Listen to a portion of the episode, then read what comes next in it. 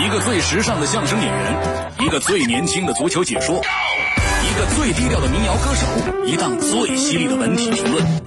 每天早晨，徐强为您带来强强言道。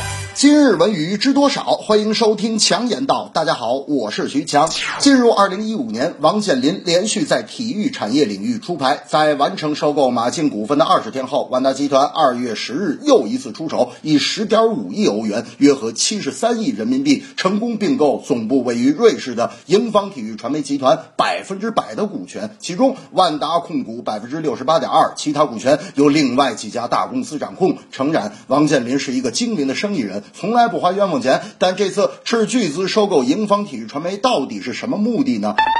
我个人觉得，与其说王健林是收购公司，不如说是收购产权。转型中的中国必须呀，也要改变投资策略，文化搞影视，体育做足球。他也曾对媒体表示，今年起码还有三个并购计划，同时也可以通过体育产业让万达地产走出中国，立足欧洲。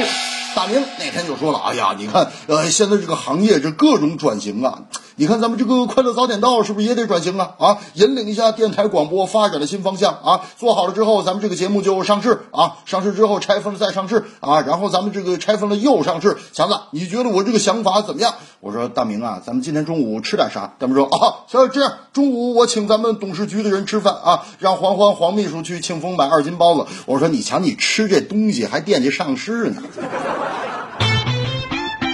泳坛新秀小鲜肉宁泽涛上春晚的消息一出，引来一片争议。有些声音觉得，一个运动员他之所以火爆，靠的是实力和付出，还没咋出成绩呢，已经成为大众娱乐品了，不惜舍身去趟春晚这样的舞台。大家都知道，宁泽涛最高的头衔是亚运会冠军、一百米自由泳亚洲纪录保持者。但比起孙杨、李娜、林丹、刘翔、姚明这样的体育明星，小鲜肉还得努力。体育明星娱乐也可以，但是得找。掌握一个原则，那就是别影响训练，别影响运动员的心理。还没怎么出成绩呢，这么早就体现商业价值，是不是这个果子摘了早了一点点？其实宁泽涛成绩啊，还只停留在亚运会。放眼世界泳坛，小鲜肉还差得远。体育迷们也更希望宁泽涛专心搞训练，不要过早的涉及商业。其实游泳啊特别难。我跟大明那天就去游泳，大明就跟我说：“ 强子，我告诉你吧，啊，我也就是比宁泽涛胖点。”儿岁数比他大点儿，但泳姿绝对比宁泽涛潇洒，成绩肯定比他强。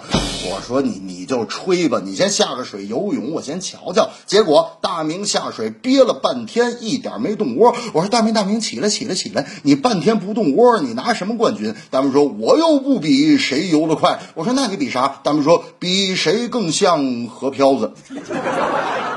这正是万达投资又发威，助力中国世界杯。参加春晚，宁泽涛娱乐别把成绩毁。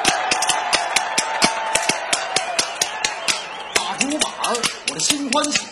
万达并购大手笔，走向世界，中西合璧是展望未来有奇迹。宁泽涛上春晚，体育迷们有不满，娱乐别把训练分神，这个成绩优秀才是真，成绩优秀才是真。